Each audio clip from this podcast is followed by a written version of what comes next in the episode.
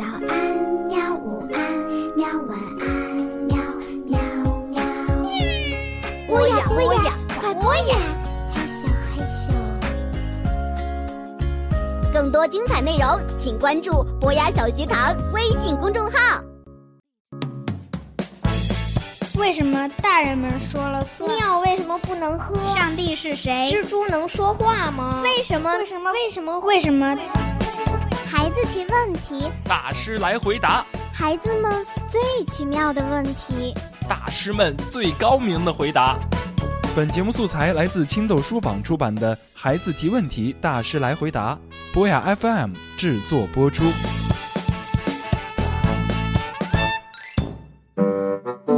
为什么大人们说了算？哎，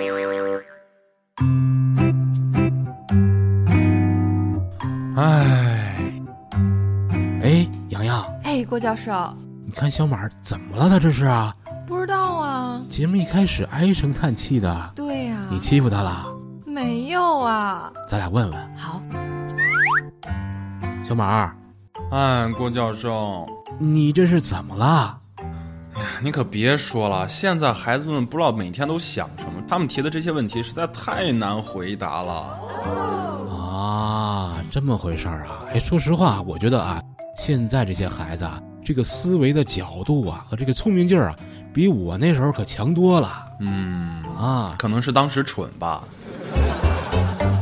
也不一定啊，也不一定，年代不一样嘛。嗯，你说那个孩子提了什么的问题让你这么难受啊？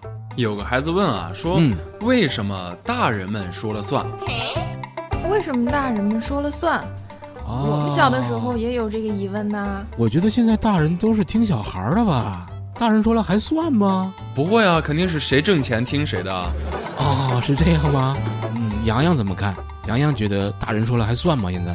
我觉得现在的孩子们的想法挺多的，嗯，而且呢，也不见得说有多么的幼稚啊。很多孩子的想法也都很有道理啊。但是就是说了不算。对，这是一个问题。那么我们来看一看啊，今天这个回答问题的人是谁呢？她是英国的作家、喜剧演员米兰达·哈特女士。她对这个问题啊是这么回答的：她说呀，你可能会觉得，要是我能不听大人的吩咐，肯定会过得更开心、更快活。可是另一方面啊，孩子们又必须信任长辈的，为什么呢？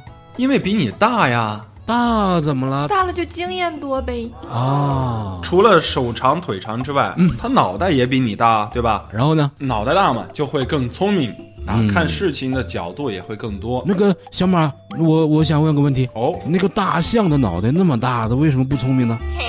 你别看大象脑袋大，哦，是吧？他把智慧全长在鼻子上了啊，啊，他鼻子就比你灵活吧，对吧？对对，我跟他比不了。我觉得小马的脑袋挺大的。他的鼻子也不小。小朋友们，这个节目有选择的收听啊，不要全信。但是另一方面啊，咱们嗯必须要信任长辈们，嗯，他们有丰富的人生经验和生活阅历，他们的选择呢也会更加正确，而且啊，他们非常爱我们。啊，孩子们要知道，大人会时刻关心我们的安全和利益。尽管如此呢，大人也会犯错。对，在这个时候，大家就要心平气和的告诉对方彼此的需要是什么，而不要怒气冲冲的。对，我觉得我们刚才就犯了一个错误啊。我们说这个大人脑袋大，所以要听他们的，这其实就是一个错误。大家要心平气和的和我们沟通啊，有什么问题，有什么建议，在评论区里给我们留言啊，不要骂我们啊。欢迎继续收听。米兰达·哈特阿姨呢，还想跟我们分享一个小秘密。她觉得大人们之所以犯错啊，往往是因为他们忘记了孩子应该是什么样子了，因为他们已经长大了。因此，你可以提醒大人们注意三件要紧的事情。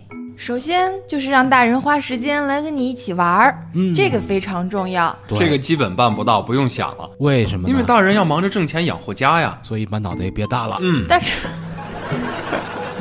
大人养活家，对吧？你让大人天天陪孩子玩，大人也需要休息，需要娱乐吧？我觉得大人还是可以抽出那么一点点时间来陪伴你的孩子，毕竟工作你是天天都要做，对不对？但是陪孩子的时间其实是有数的。其次呢，要提醒大人们不要太在乎别人的看法，做好自己就好了。要大胆说出自己的梦想。嗯，最后啊，大人们已经忘记了如何无忧无虑的快乐生活，而这方面，小孩子却是专家。好了，我们来看一看社区里有什么有趣的提问。署名为游客的人提问啊，说把水倒进岩浆里会发生啥？把水倒进岩浆里，那就呲儿就没了。哎，回答完毕，下一个问题。下一个问题也是一位游客提出的，他说：“喝多了酒为什么会喝醉呀？”啊，大家如果喜欢我们节目，请注册一个名字好不好？老叫大家游客，我也觉得挺不好意思的。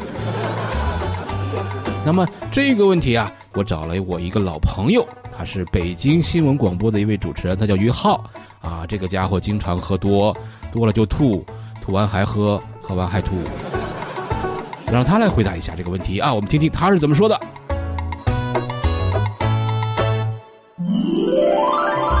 小朋友们，大家好，我是北京新闻广播的主持人，我叫于浩，我给小朋友们回答一下。因为这个酒精啊，首先来说对神经有一定的影响，怎么回事呢？酒精进入到血液之后。哎，随着我们的血液啊流到各个器官，主要是分布在肝脏和大脑当中。哎，我们经常看广告啊，什么这个影视作品呐，讲故事啊，都听到过喝酒伤肝。哎，这就是它的道理。那么，为什么有人愿意喝酒呢？因为首先来说，刚喝酒的时候，这个酒会像轻度的镇静剂一样，因为这个酒精啊，它能够压抑某些大脑中枢的活动。这部分大脑中枢是干什么用的呢？它平时啊。对这个极兴奋的行为起到抑制作用，就让你不那么兴奋。哎，有一部分行为就像我们的小朋友一样，那么这个大脑神经中枢呢，它就像老师一样，不让小朋友特别的高兴。哎，喝了酒之后呢，相当于把这个管事儿的老师给叫走了。那么这个时候，这一群平常非常兴奋的小朋友们，哎，他就没有人管了，所以就特别高兴。那么反映到人这个身体上来，就是喝点酒之后啊。人呢，因为没有了抑制我们极其兴奋行为的这个大脑神经中枢的作用，就变得非常的高兴。但是各位小朋友们要注意了，这个阶段呢，它并不会维持特别久。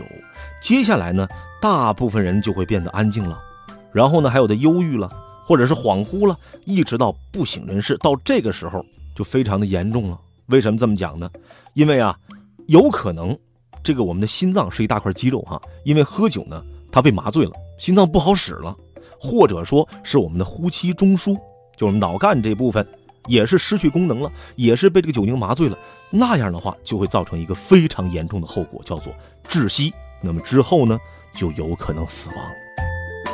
所以说，我们知道了这个知识体系之后呢，也可以拿出来跟我们的家长，尤其是爸爸、叔叔、大爷、爷爷们这些男性的家长们、长辈们，哎，去交流，告诉他们少喝酒为妙。好，咱们来看下一个问题。这个游客他是这么问的：“他说，为什么香蕉没有种子？